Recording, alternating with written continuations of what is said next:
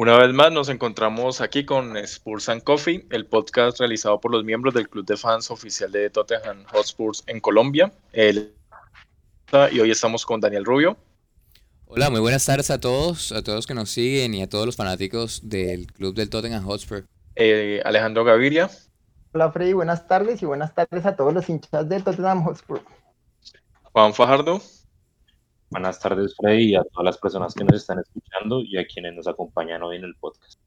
Y desde Argentina nos acompaña Ariel Fernández de Tottenham Buenos Aires, uno de los diferentes grupos de seguidores del equipo en el sur del continente. Eh, ¿Cómo estás, Ariel?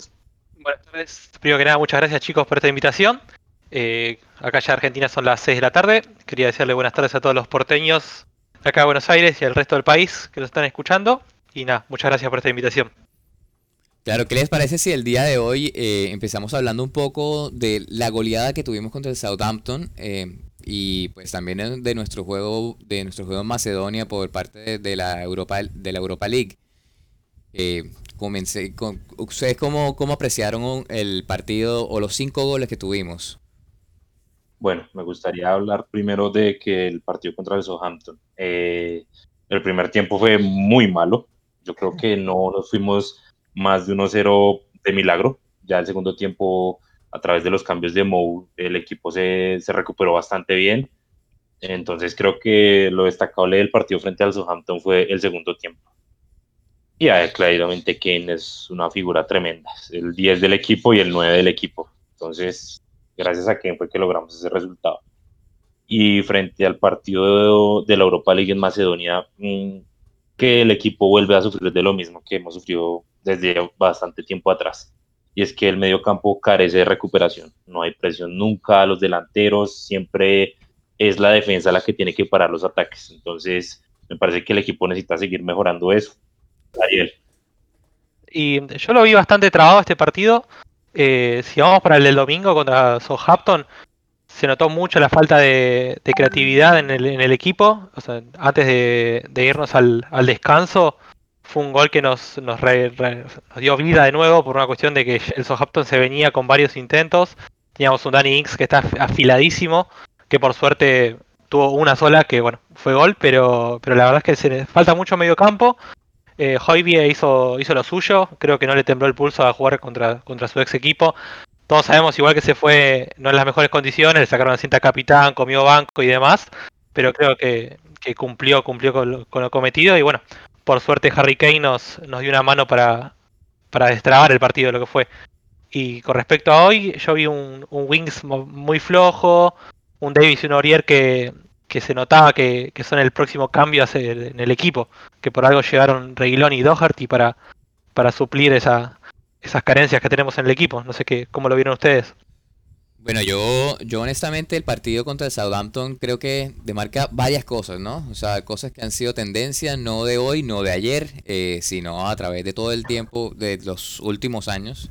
Eh, vemos, vimos una faceta, vimos una faceta más de, de 10 de Harry, que no es la primera vez que lo vemos, que, le toca atrasarse un poco, que genera esa creatividad, pero eso también es como un síntoma de esa falta de generación que hay en el que en el mediocampo.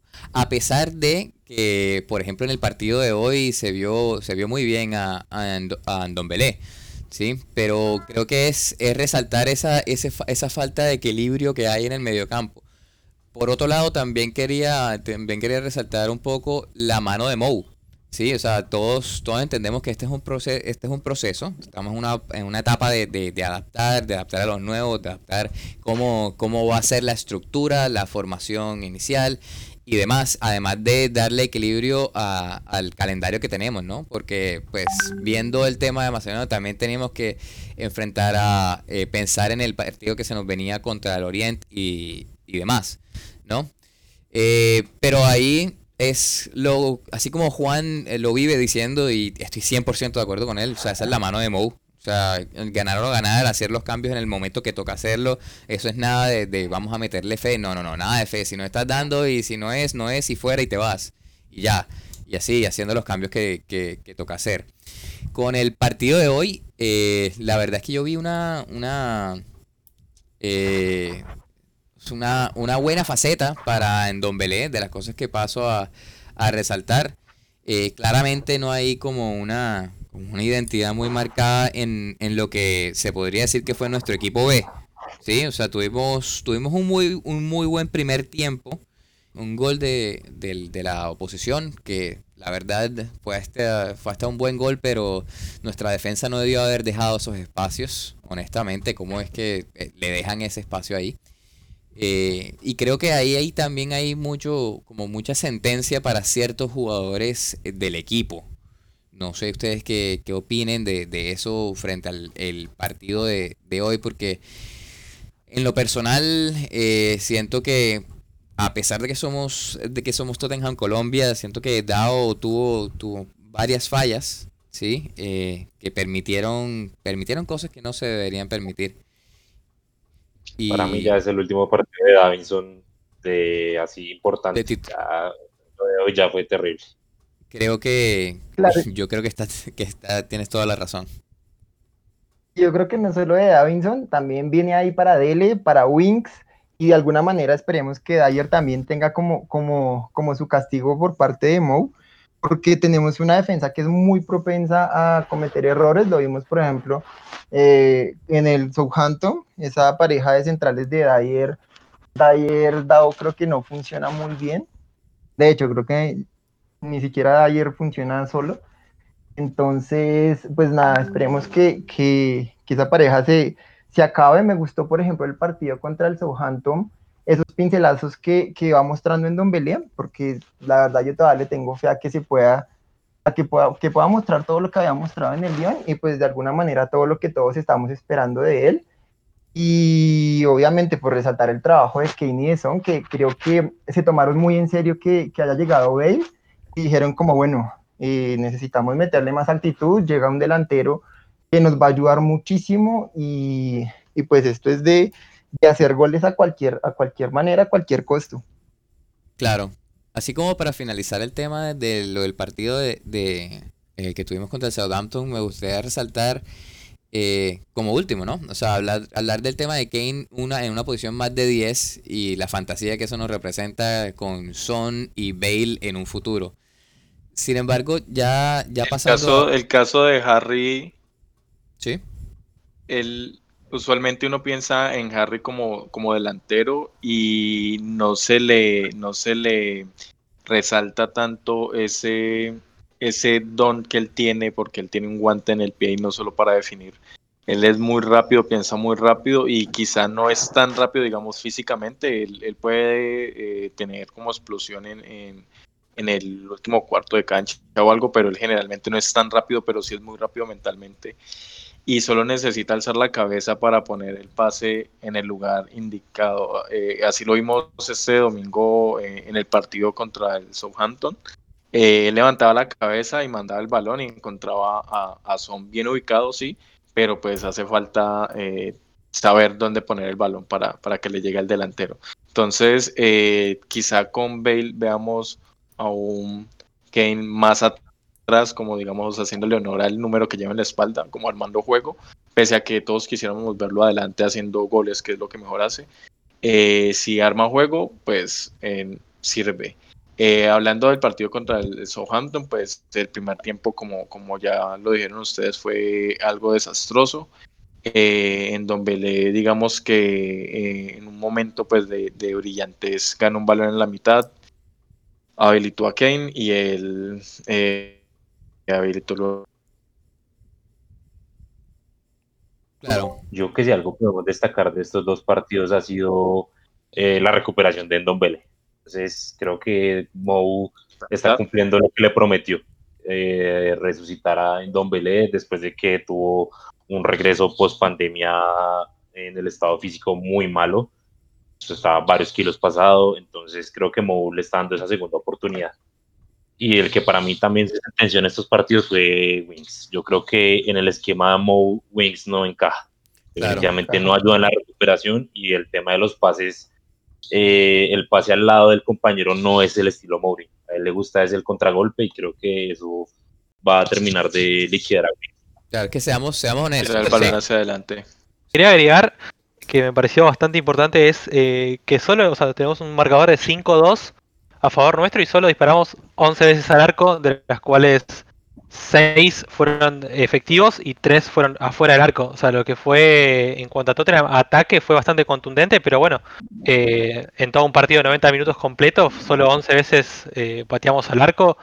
Y, bueno, habla mucho también de lo que fue el primer tiempo, que faltaba esa, esa conexión de Don, Don Belé con alguien que, que lo entienda su juego, porque vemos que los Chelsea o Don Belé cuando quieren jugar por los laterales eh, no se entienden, ni con Davis, ni con Orier.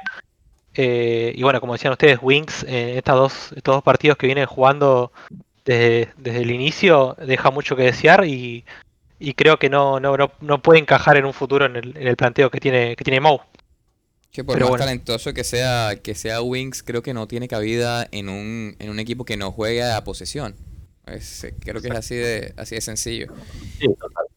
Y por otro lado, que, así para mencionarlo brevemente, el tema del partido contra el Oriente, que pues nos terminaron, hasta, hasta donde ha sido confirmado, nos terminaron cediendo ese, ese, ese partido. Y hay que resaltar también que el club, o más bien los fanáticos del club, han ayudado al otro equipo a través de la compra de camisas que se han recaudado hasta más de, hasta más de 20 mil libras solamente como para apoyar, porque sabemos que para clubes pequeños en una crisis financiera como la que se está presentando en este momento para todo el mundo, eh, depende mucho de ese, de ese capital que viene de, la, de los derechos televisivos y de esos partidos. Sin embargo, pues no se puede, no se puede sacrificar eh, los jugadores para que jueguen con, con COVID.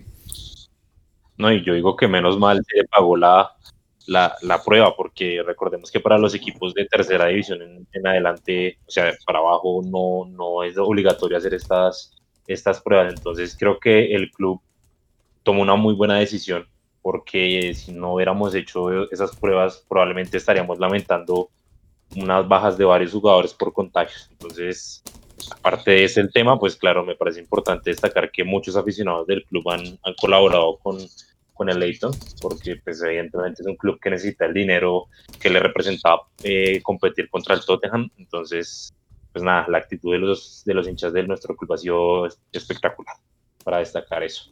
La, verdad que sí, fueron un gran gesto. Sí, gran gesto muy positivo por parte del equipo y, pues ver que tenemos como unos lazos muy fuertes con, con el Leighton, porque desde siempre, o sea, acá Harry es patrocinador de sus camisetas, eh, siempre ha, habido préstamos con ellos, entonces digamos que la, la, relación ha sido buena y también eso llevó a que el equipo pensara en, en darles esas pruebas que pues, digamos que salvaron a varios de nuestros hombres porque si no hubiera las pruebas se hubiera jugado el partido y quién sabe de cuántos contagiados estuviéramos hablando. Yo creo que hubiera podido ser el inicio de, digamos, de una debacle, no solo del equipo, sino que incluso de una cancelación de la, de la liga porque pues un equipo contagiado, eh, un equipo menos, quién sabe cómo se hubiera desarrollado todo, todo este problema. Así es. Vale, y estando aquí sí me gustaría, sí me gustaría que nos paráramos a mirar hacia atrás un poco y tratáramos de ver de, de, cómo está el equipo hoy, ¿no? O sea, si, ¿será que está funcionando? ¿Será que sí hemos mejorado? ¿O será que el estilo que ha tratado de imponer Mou nos está, nos está afectando en el rendimiento? ¿Qué piensan ustedes? De estilo Mou, el contraataque y, y, ese, ese tres toques y llegar al área se, se, reflejó en el, si no me equivoco, creo que es el, tercer gol del Tottenham, eh, que es una ocasión muy clara de Che Adams, que dejamos completamente libre por la banda, que remata y se va fuera del, palo derecho de Lloris. Saca Lloris, son tres toques, o sea, son tres toques contados. Eh, creo que es eh, Lo Chelso, Kane y tiro para Son y es gol. O sea, es increíble, tres pases, un contraataque súper efectivo saca Davo, la toca al Chelsea, perdón, la toca Kane y ya juega al, al, toque para Son para, para marcarles el 3 a 1. Es para repasar esa jugada y es creo que lo que, lo que quiere Mou, una, una, un pase de líneas bastante rápido y algo que me, que me hizo acordar mucho a mí lo que el, estilo de juego de Mou es, es Defensa y Justicia, es un equipo argentino que donde salió Lisandro Martínez, el que juega actualmente en el Ajax, Lisandro Martínez jugaba de lateral eh, por derecha en Defensa y Justicia y con un pase ya directo al 9, ese tipo, típico pase que hace Toby que siempre habilitaba. Bueno, o sea, creo que es lo que quiere Moe y, está buscando ese contraataque efectivo que, que por lo menos dio frutos en Hampton. Hay que ver contra rivales de más, de mayor magnitud, perdón.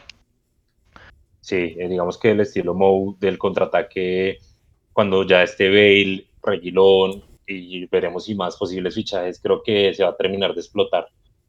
Yo creo que ya con Reguilón vamos a tener no solo la solidez atrás, sino que le va a permitir al equipo ser mucho más, tener mucho más vértigo. Va a ser un equipo más rápido y yo creo que eso es lo que quiere Mou con el equipo, que sea un equipo que, que juegue ya de manera automática que ya sepan dónde está corriendo uno, el otro dónde se ubica, para ver lo que vimos en el Southampton, pero en el que todos puedan participar, no solo Kennison, sino Bale, Reguilón, Doherty. Entonces, no sé qué opinas, Freddy, tú del de, equipo actualmente. Sí, que estamos viendo como las, las pinceladas iniciales de, del equipo que quiere pues, a, futuro esta temporada y que faltan piezas fundamentales después en ese esquema de, de Mou que van a ser eh, Bale y Reguilón. Entonces, eh, esperar, digamos, ver cómo se desarrollan estos juegos, pero definitivamente eh, el verdadero juego que vamos a ver es ahora que, que ingresen estas dos pues, piezas fundamentales y, y, se está hablando incluso pues, de algunos de, de incorporar delantero nuevo, de algún defensa, entonces digamos que el Tottenham 2021 está todavía, digamos que, eh, y, pero pues vamos por buen camino, eso, eso veo, no sé Daniel, ¿qué, qué pensés? Sí, la verdad es que yo creo que eh, lo que Mo espera del equipo lo alcanzamos a ver quizás después del reinicio de la temporada de, de, la temporada pasada que acabó. Creo que hubo varios partidos en donde ya se empezaban a ver pinceladas de eso y, hemos como ido reforzando las, la, pues la, todo lo que Mou necesita, ¿no? Hablemos de, de por un lado, hablemos de Doherty como una garantía tanto en, defensa, ¿sí? Y también para poder subir. Eh, también Bale que nos, nos, complementa ya una delantera supremamente, supremamente fuerte. Y bueno, también hay rumores inclusive de que vamos a contratar a, de que vamos a contratar a Skriniar y, y de posibilidad de algún delantero como lo es, como lo es eh, los rumores que nos indican de Milik. Yo creo que si logramos contratar a Skriniar sería, pues, sería brutal. Eh, porque es un, es un defensa que, que pues tiene esa salida, es ambidiestro, eh, es una persona que ha resaltado mucho por su, por su desempeño en línea de cuatro, a pesar de que con Conte ha tenido y ya ha tenido experiencia manejándose en una línea de tres. Y creo que eso también nos daría mucha flexibilidad de, eh, para, otros, para otros partidos en un, en un futuro. Eh, entonces yo creo que esos pincelazos ya se están empezando a ver y que estamos, digamos que, consolidando en, tiempo récord estos, estas nuevas, esta nueva revolución Mou, ¿sí? Eh, y con la mano de Mou hemos ganado algunos partidos no tan bonitos como otros, pero ahí vamos ganando y vamos progresando con el proyecto. Vale, pues yo sí creo, creo, creo que el legado de Pochettino, lo que quedó de Poch, más allá del estilo de juego que estamos tratando de, de hacer la transición hacia Mou, hacia un juego más directo, es como esa, esa mente blanda de algunos jugadores, eh, pues consideraba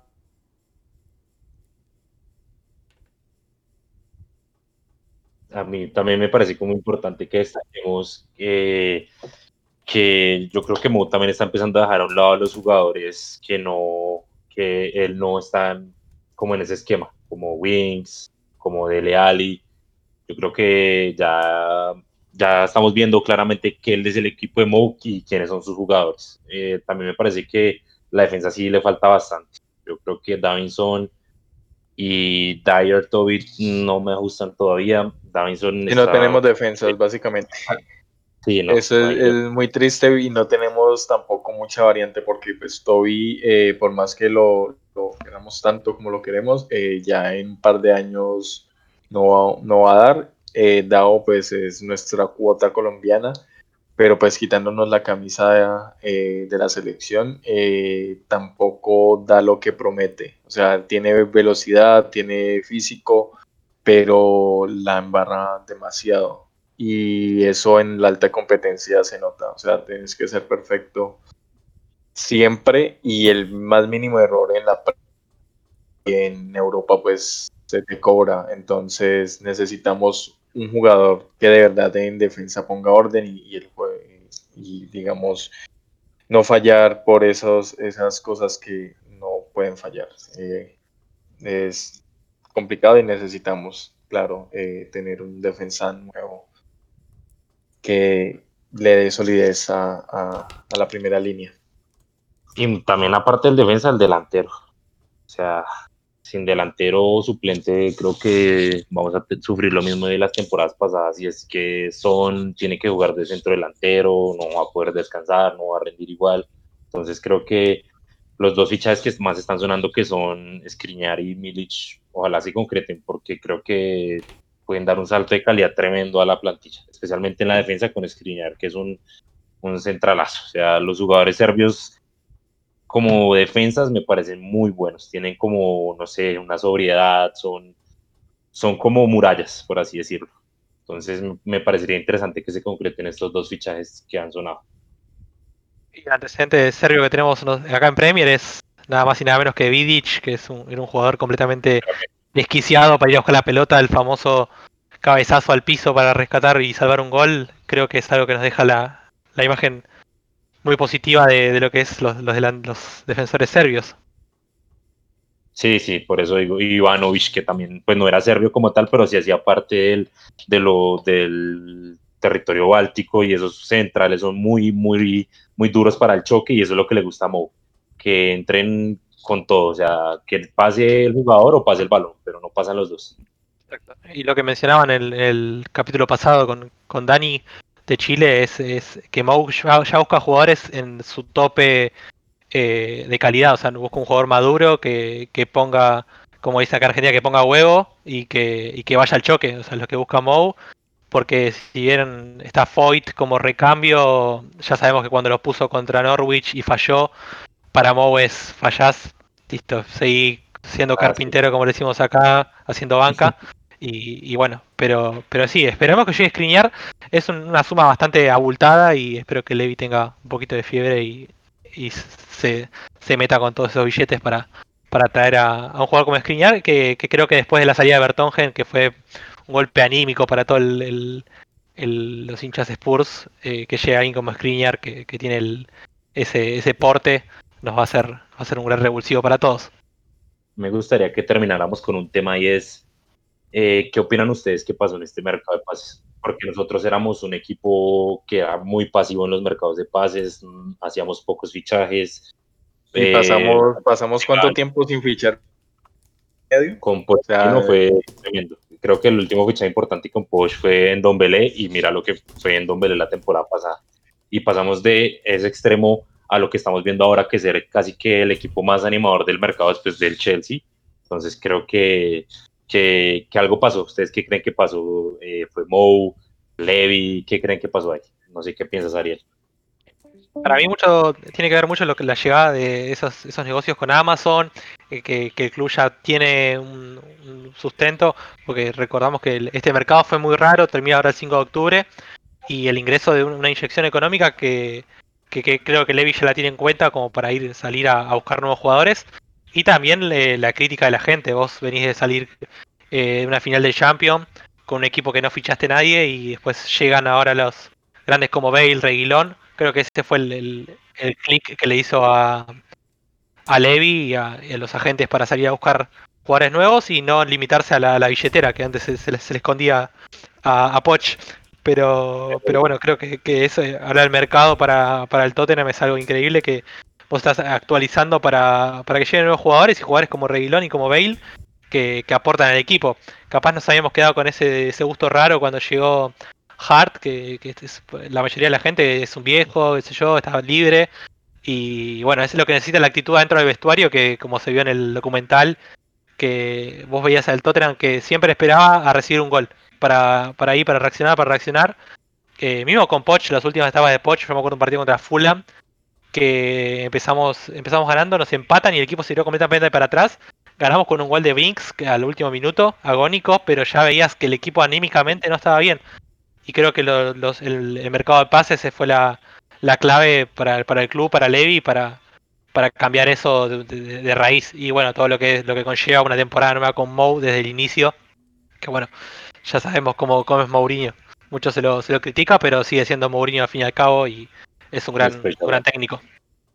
Y claro, yo creo que cuando Mourinho llega y le toca la puerta a, a nuestro presidente, pues eh, tanto el presidente como Mourinho saben que, que se viene, ¿no? O sea, la voz de Mourinho tiene eco y yo creo que por más tacaño que podría ser en, en- en la presidencia del Tottenham y que siempre trata como de, de, ahorrar y tener, digamos, unos recursos disponibles, eh, creo que esta vez cualquier reserva eh, la, superó Mou y pudo traer a la, a la gente como para diseñar su, su, su equipo soñado, por decirlo de alguna forma, ¿no? Porque eh, digamos que el, el año pasado, la temporada pasada, él trabajó con, con lo que había formado Poch, lo que había dejado, digamos, trajo alguna gente eh, en el mercado invernal, eh, que trajo a Jetson, pues que pasó sin El pena ni gloria. Sigue, sigue, en el, sigue en el equipo, pero pues es como si no estuviera. O sea, yo creo que el número incluso lo está disponible porque eh, el pelado para el fútbol no, no es. Pero el, eh, yo creo que no vemos tanta emoción, digamos, en un mercado de fichaje. Que la última fue también vinculada mucho con Bale, porque fue con el dinero de Bale, que trajeron a los siete jugadores que decíamos los siete de Bale. Y, y pensábamos pues que con esos jugadores íbamos a dar el salto de calidad. Sí, de hecho, el único que queda de, de toda esa camada es la Mela. El único, digamos, que, que soportó todos los embates de cuántos años fueron, siete años más o menos. Entonces, Siete siete años. años, después casi vuelve Bale, eh, digamos, ejemplo, eh, y también empata esas dos ventanas de traspasos que, que nos llenaron tanto de, de emoción y que nos llenaron también tanto de, de- ganas y de anhelos de, ver al equipo en los primeros puestos. Entonces, eh, ¿qué decir de esta ventana de traspasos? Todavía no ha acabado. Eh, suena un delantero Milik y suena Screener en, en defensa. Si estas dos contrataciones se, se dan, yo creo que estamos para pelear cosas importantes, clasificación directa a Champions y quizá una copa, que es lo que todos queremos celebrar aquí en, en Tottenham. Sí, creo A mí me que- gustaría interpelar un poquito a Ariel y es, yo no sé si al Pochettino le escondieron la carretera o él mismo se la escondió. Yo creo que a Poch le faltó un poco de carácter hacia el presidente, no hacia los jugadores, sino hacia el presidente en exigirle fichajes. Creo que Mou le sobra carácter, entonces yo creo que ahí está la razón realmente de por qué esos fichajes no se dieron en la, en la era eh, Pochettino. Sí, también es, es- es un, un gran contraste de lo que vivió el club eh, a nivel temporadas con Pochettino. Capaz un, Pochettino es un, es un chabón, como le decimos acá, un chabón humilde, tranqui, que, que no va al choque con, por ejemplo, el presidente, sino que va y busca qué, es qué es lo que tienen en cantera, qué es lo que puedo sacar de, de mi equipo, de mi club, eh, sin buscar afuera. Generalmente la primera visión de afuera decís, ¿por qué no, no compras jugadores? ¿Por qué no eh, apostás a, otros jugadores de otros lados? Y él siempre miraba para atrás, miraba quién tenía, caso de Mason, eh, tenés después a, a Winks y, todo, y jugadores que él miraba desde, desde lo que tenía, desde, su- por ejemplo, de su casa.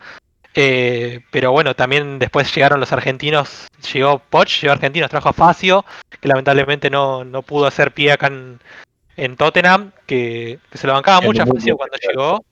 Siendo es Pero- muy buen central, pero no para la Premier, es muy lento, es exageradamente lento. Sí, sí, para Premier no, no sirve. Sabemos que Premier tiene un ritmo que, que te castiga si sos lento y, y lo sufrís. Pero bueno, Poch eh, hizo lo que pudo con su proyecto. Tuvo frutos porque la verdad cuando nosotros, yo me acuerdo la primera vez que, que pasamos de Under Armour a Nike, el lema era Watch Us Arise, que era míranos crecer, míranos surgir. Cambiamos de Hart Lane a, un estadio que, es increíble, de clase mundial. 65.000 personas a, a- o sea, de Lane podías ir si tenías suerte a un partido de FA, podías entrar, si no, tenías todo ocupado. O sea, es un cambio no solo en el equipo, sino en el club, a nivel club, que eso no se vio reflejado en, en fichajes y bueno, Poch se decidió por, por buscar a los que tenía eh, en su cantera. Pero bueno, Poch nos dejó un gran cambio a lo que es a nivel club, eh, a nivel marca, como que se venda allá en, Europa y, bueno, yo creo que si que llega a un, fichaje, como llaman top, a, a Tottenham, donde cuando lo necesitaba Poch, eh, iba a ser distinto u otro final, pero, pero bueno, no podemos hacer eh, lamentarnos los platos rotos que hay, pero bueno, esta, esta etapa que para los hinchas como nosotros no, nos ilusiona demasiado, pero, pero bueno, eh, Poch estamos eternamente agradecidos y hay que hacer, hay que hacer, hay que correr de página porque sabemos que, que como era él, como era Mauricio, un tipo de perfil bajo, eh, cuando estuvo en Southampton sacó nueve jugadores de, de liga para, para que selección, tenemos casos eh, Schneiderlin, eh, eh, después Long, La Lana, eran Wanyama eran jugadores que Pochettino los, los puso en lo más alto. Yo me acuerdo que, que el Tottenham quería comprar a Schneiderlin y el Southampton le, le, bloqueó el pase, no aceptó ningún tipo de oferta. El hashtag Free Schneiderlin era, era top en ese momento, cuando Poch se quería traer a los suyos de, de los Saints. Y, y nada, es, habla mucho de cómo es el perfil de él. Me llevo mis jugadores, tengo los jugadores acá, busco proyectos jóvenes y bueno. Eh, eso es básicamente lo que se ve de Pochettino en contraste con Mourinho, que a Mourinho no le pones los jugadores y te sale a decir que la plantilla es corta, que, por un lado tiene razón y que, por otro lado es mismo el carácter de, de Mou. Ya sabemos que cuando llega Mou llegan fichajes. cuando llegó a Manchester trajo a Iraimovic, Mikitarian, empezó a comprar y a romper el, el chanchito a donde llega, pide jugadores y se los tiene que traer porque es Mourinho y si querés resultados eh, tenés que adaptarte a lo que pide el técnico. Claro, eh, sí, o sea, yo creo que ahí se nota mucho un poco como el contraste entre técnicos y cómo Poch es pues bielcista en su, en su naturaleza, o sea, él busca la, eh, busca la cantera, está buscando quién puede poner, su gente joven y él, él con los suyos y demás. sin embargo, yo creo que también hay que, hay que pensar que estamos en otra etapa del club. Sí, ya, nos, ya no somos el mismo club eh, que éramos hace unos cinco años. Ya somos un club que tiene una campaña de relaciones públicas gigante con el, con el documental eh, de Amazon, una cantidad de, de negocios. Tenemos un, estamos manejando un perfil muchísimo más alto.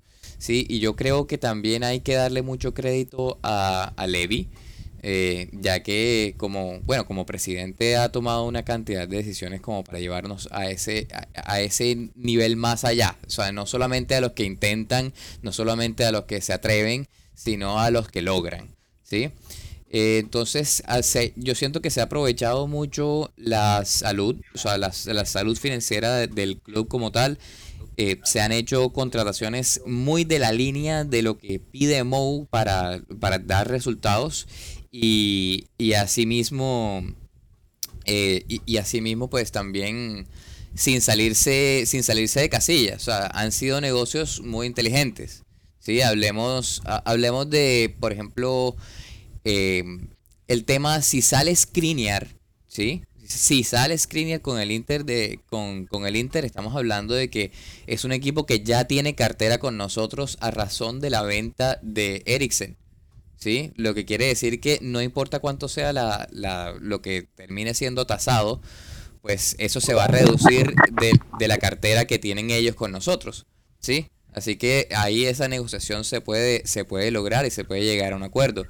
Eh, de la misma manera con el Southampton y la contratación que, que hicimos eh, para el tema, con el tema de, de Walker Peters, eh, que pues ahí salió en un gasto neto de 3, de 3 millones. ¿sí? O sea, si nosotros hablamos de esta ventana en particular, tenemos, hemos tenido un gasto neto de 20 millones y si mal no estoy, o sea, haciendo la, la suma la suma de todo, que, contemplando el hecho de que tenemos a Reguilón, tenemos a Bale, tenemos a Doherty, tenemos a Hodgberg, estamos hablando de una muy buena ventana hasta el momento, estamos renovando totalmente el equipo y, y, es también ahora, viene en una etapa que puede ser un poco, un poco triste para algunos y es decirle adiós a las personas que, que definitivamente ya no tienen cabida en el, en el proyecto actual.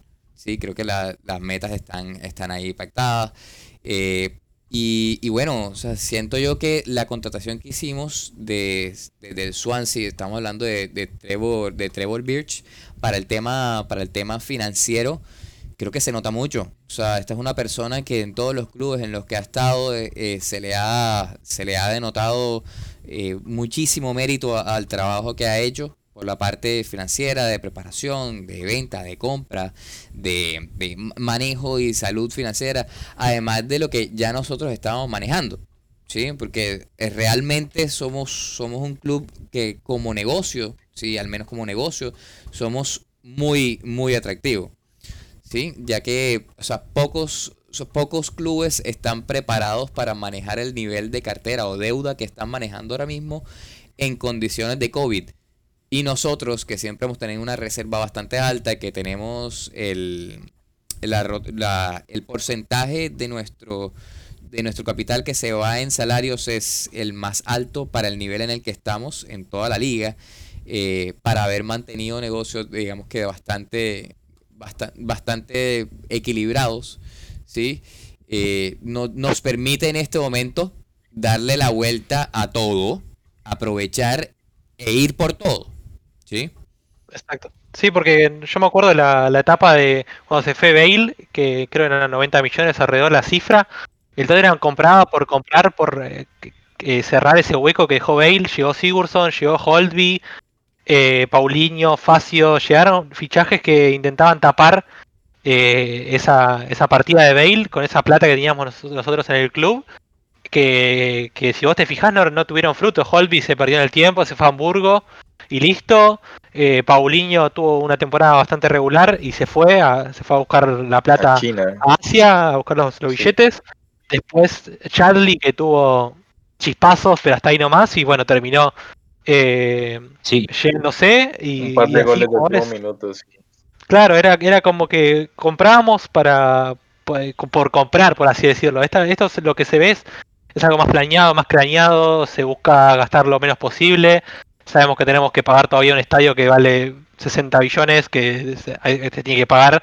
Eh, pero bueno, a nivel financiero el Tottenham viene muy bien en esta, en esta época, que bueno, como todos saben, el, con la pandemia y demás, es, algo que nos pesa a todos y nos pesa a, todos los clubes, salvo Chelsea que tiene un, y, Manchester City que tiene los, los petrodólares, los billetes ahí eh, que vienen de, un jeque que, y un ruso que sabes que puedes comprar y comprar que si falla no hay problema, los vendés y listo. O sea, al Tottenham no se puede, eh, no puede disfrutar de ese de esa ventaja, entonces o sea, es como que en la comparación cuando, cuando tuvimos...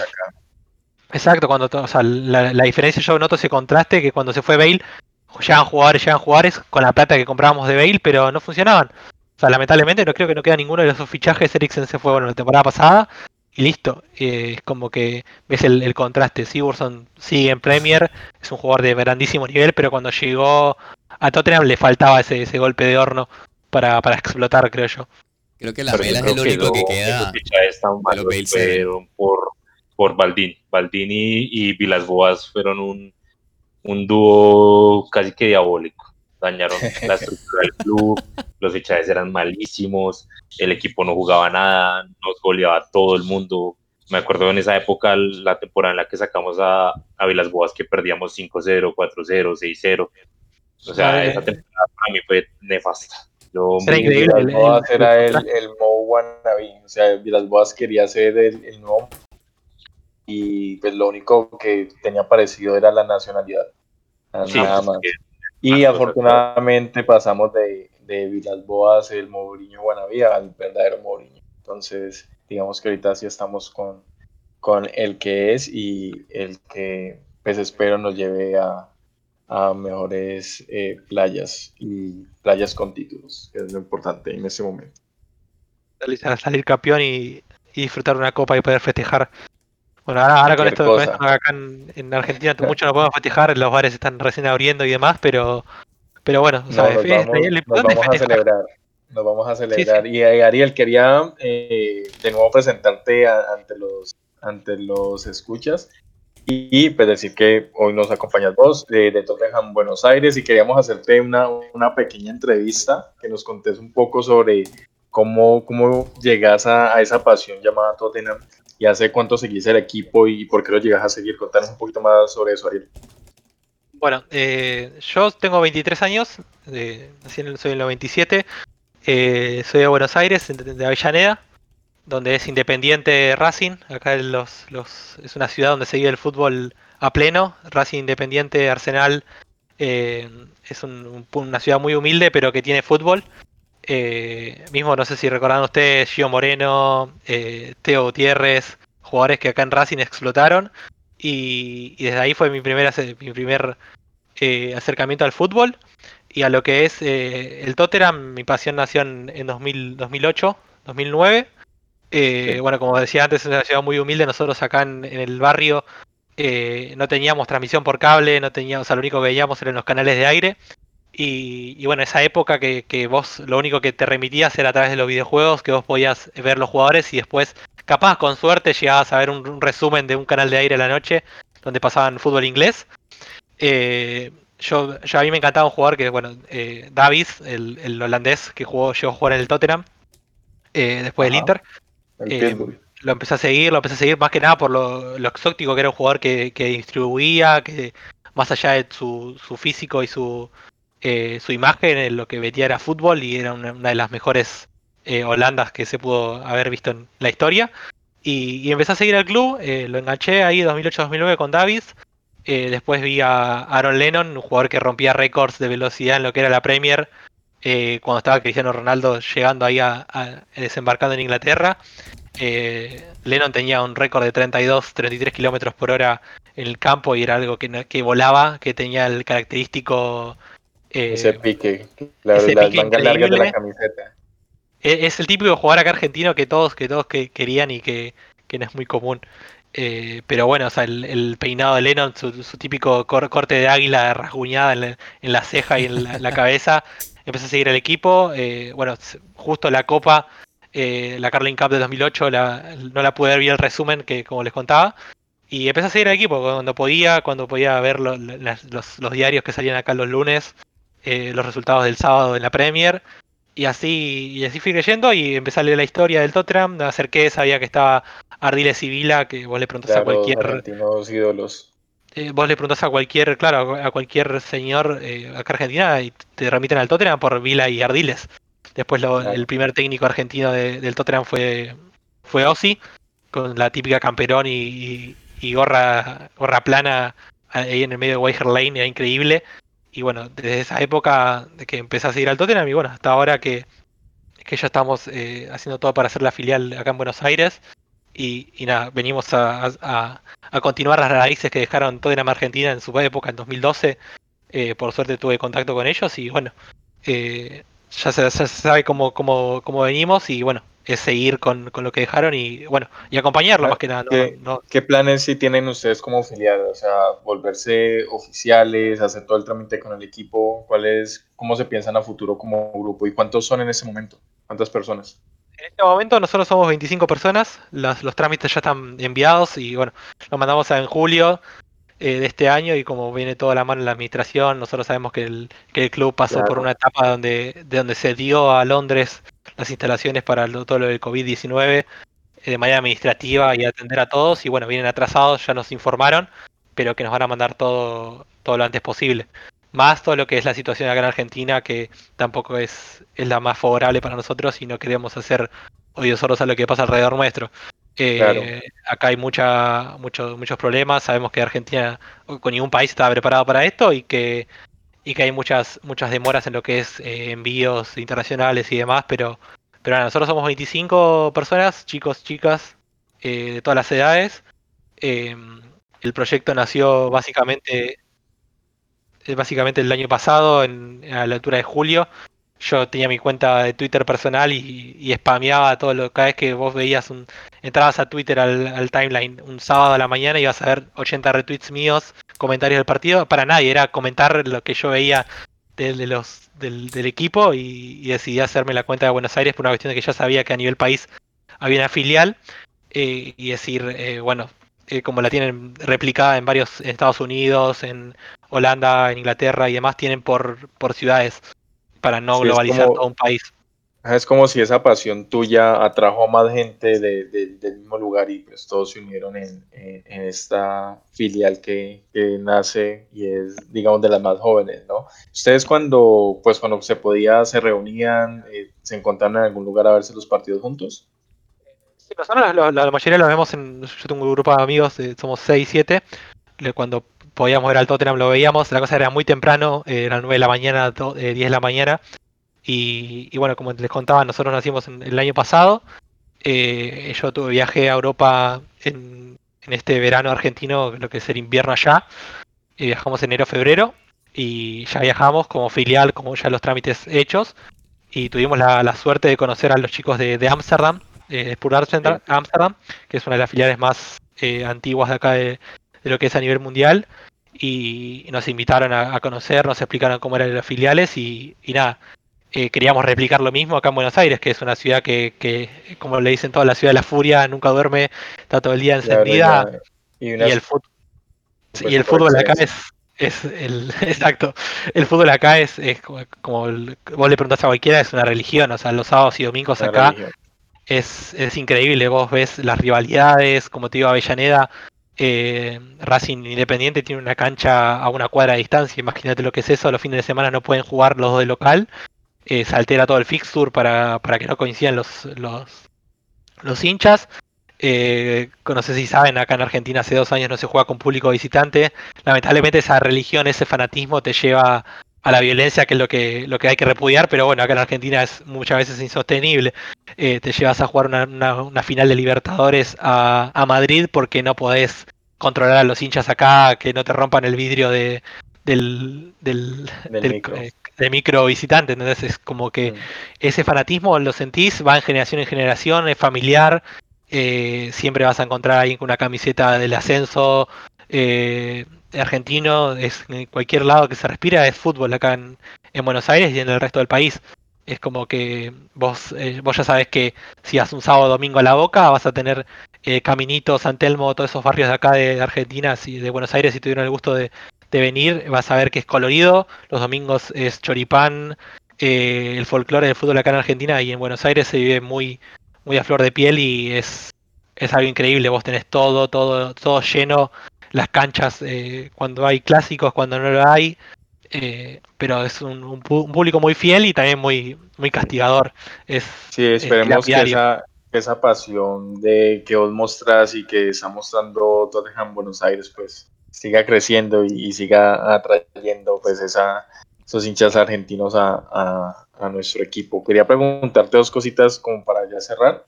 Eh, ¿Cómo es la actualidad de los argentinos en el equipo? Tenemos varios jugadores argentinos, pero pues ya, ya digamos no tienen esa relevancia que tenían en el pasado. ¿Cómo es la actualidad? ¿Ves que piensas que pueden seguir en el, en el conjunto? Eh, los que están Foy, Gatza, eh, pues Lo Celso es titular, sí. ¿Y la Mela? Sí, si lo vamos de por orden eh, rango etario, vamos con Foyt. Eh, Foyt llega en un 2017 con un proyecto de, de Pochettino de, de buscar, como te decía, jugadores jóvenes, eh, formarlos y demás. Eh, en la actualidad tiene 22 años y todavía no pudo demostrar lo que acá en Estudiantes de La Plata eh, los hizo, lo hizo llevarte a Londres. Estudiantes Londres sin escala, llegar a un club como el Tottenham en pleno crecimiento. Yo creo que a Foyt lo único que le falta es, es rodaje, es minutos de juego.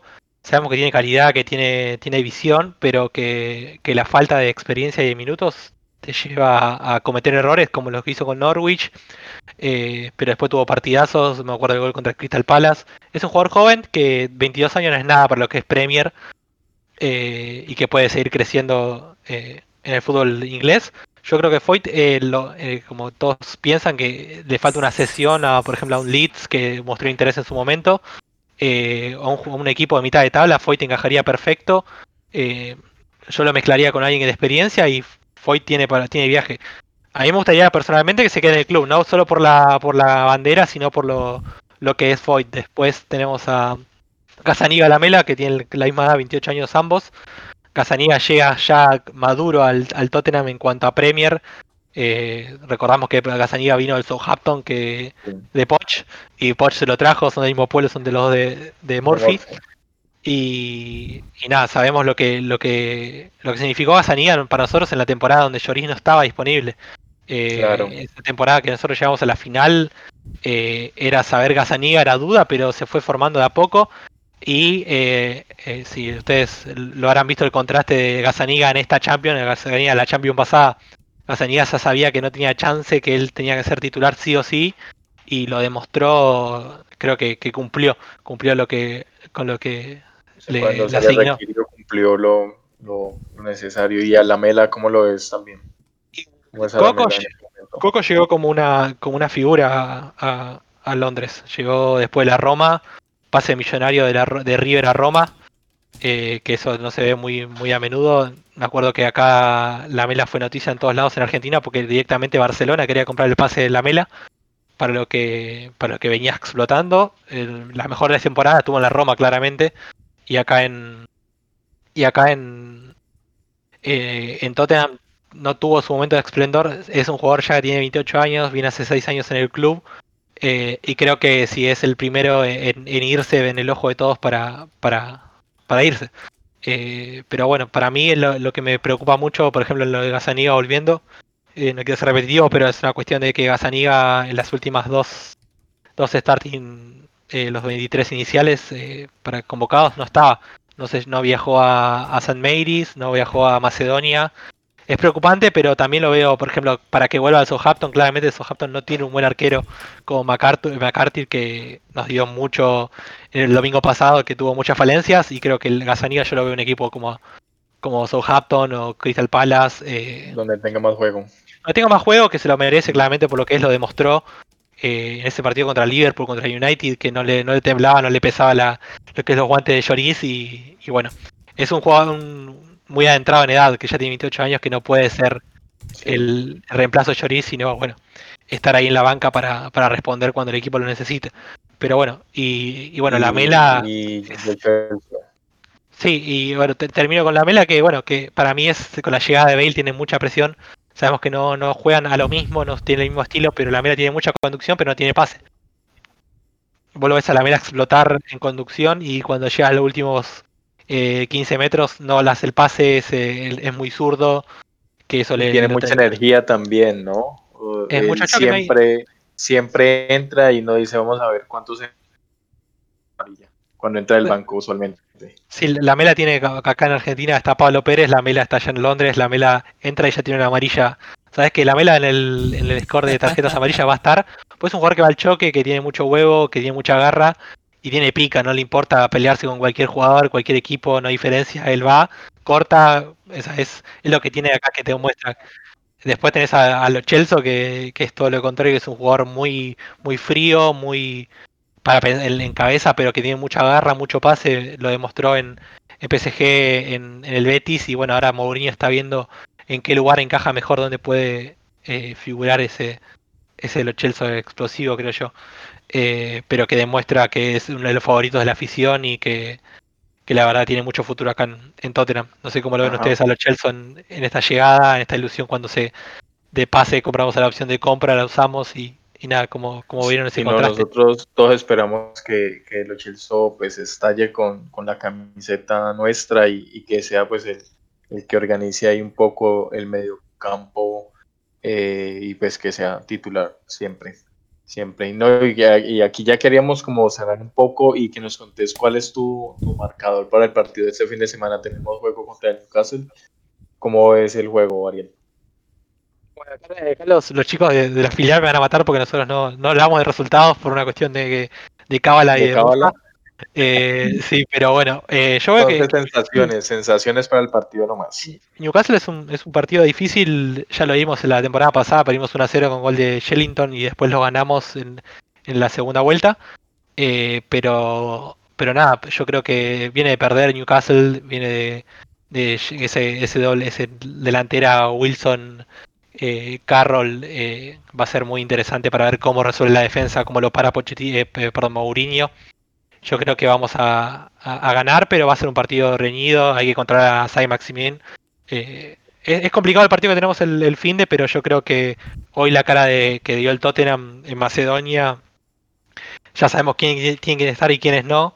Eh, bueno, un huequito para Reguilón para ver cómo se desempeña con la camiseta nuestra. Y bueno, yo creo que, que va a salir un resultado positivo. No quiero decir resultados, por una cuestión de, de cábala y de, y de mufa, que no me quiero que me maten los Pero chicos, pero, pero yo creo que, que viene bien para nosotros. Ajá, ¿qué, qué opinas vos, Daniel? Eh, ¿Cómo es para el partido del fin de semana? Bueno, la verdad es que yo creo que puede ser un partido que, o sea, no, no, no lo veo como algo fácil. La verdad es que nin- ningún partido en este momento lo veo como algo fácil porque todavía estamos encontrando ese equilibrio entre todos los partidos que estamos teniendo, ¿no? Eh, entre esta congestión de, de calendario. Eh, no me gustaría tampoco dar un eh, número de goles. eh, solamente voy a decir que, que vamos a ganar. O sea, eso es lo único que voy a, que voy a decir. Juan, ¿qué opinas vos? Bueno, yo, a mí cuando jugamos contra Newcastle siempre me asusta el portero de Newcastle. Yo no sé qué pasa contra Desde nosotros. Krul, Krul nos traumó. Eso, es, Dios mío, se, crece. Puede ser el portero más malo de la Premier, pero juega contra el Tottenham y se crece. Entonces, a mí los partidos contra el Newcastle siempre me, me ponen nervioso. Entonces, no, no, no quiero como aventurarme a decir si vamos a ganar o perder porque, no sé, ahí ese equipo tiene algo especial contra nosotros. Solo espero que ganemos, sin embargo, tengo ese miedo. Lo bueno es que, Sí, que no está Dubravka, que era el que se vestía de Superman, no está Krul, ahora está Darlow, que es suplente, es el arquero que, que- No, pero que tiene terrible. ahora. Ah, que nos, que nos crece. Se ponen la, el, el modo Yacine y atajan todo, pero bueno. Eh, yo creo que va a ser un resultado positivo. ¿Ustedes a quién pararían en, en el mediocampo? Esos tres de mediocampo para que le gustaría ver. Yo pararía siempre a sí, a Ndombele. Gautier, en Dombele y a Lo Celso.